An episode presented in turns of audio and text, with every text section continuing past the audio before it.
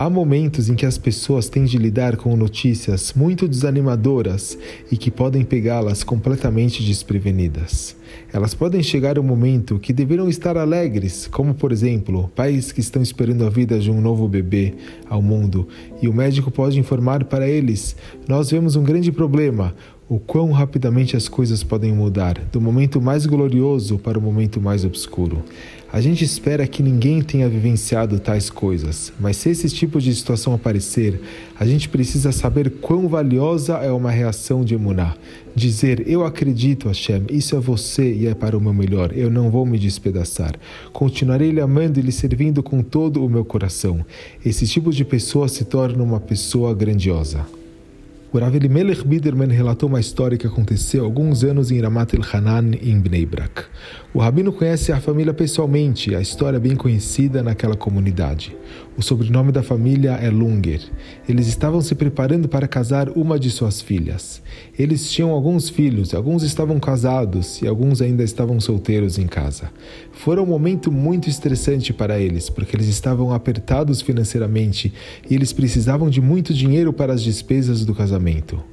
Um dos filhos casados, vendo que seus pais estavam tão apreensivos, sugeriu para que eles fossem passar um Shabat fora, um final de semana fora de casa, que fizessem uma pequena pausa e ganhassem forças novamente.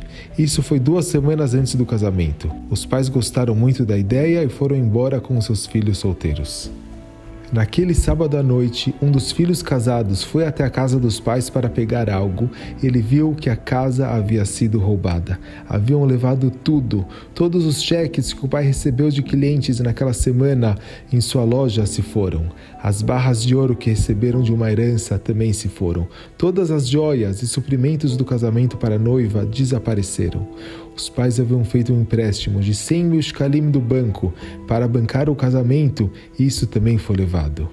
O filho ligou para todos seus irmãos para que viessem e para que seus pais não ficassem em choque quando voltassem para casa, eles decidiram ligar para eles para dar notícias aos poucos.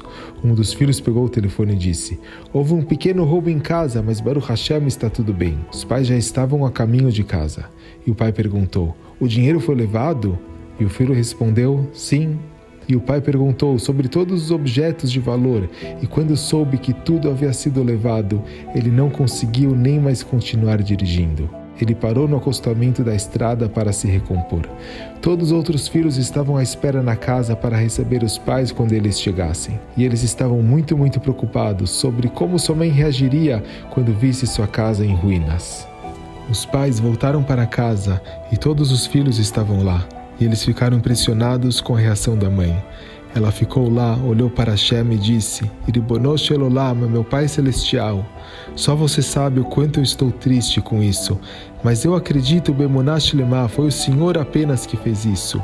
Foi por conta da sua abundante Rahamim e bondade que tudo isso aconteceu. Os ladrões não têm a capacidade de roubar. Você controla tudo. Mesmo que eu não possa ver agora como isso seja bom para mim, eu confio em você e eu sempre acreditarei em você. Então ela abriu as mãos e disse: Hashem, por favor, pelo mérito da minha emuná, ajude meus dois filhos a terem filhos. Um de seus filhos estava casado por mais de oito anos sem ter filhos, e outro filho estava casado por mais de cinco anos. Aquele que estava casado havia oito, os médicos já haviam perdido a esperança, e ela acrescentou: Por favor, que o meu filho divorciado encontre o zivugo certo. No final daquele ano, todos os pedidos foram concedidos. Ela teve dois netos e levou seu outro filho para Rupá. Reagir com emuná é muito poderoso. A gente espera nunca ser testado, mas se o teste vier, é uma oportunidade de grandeza.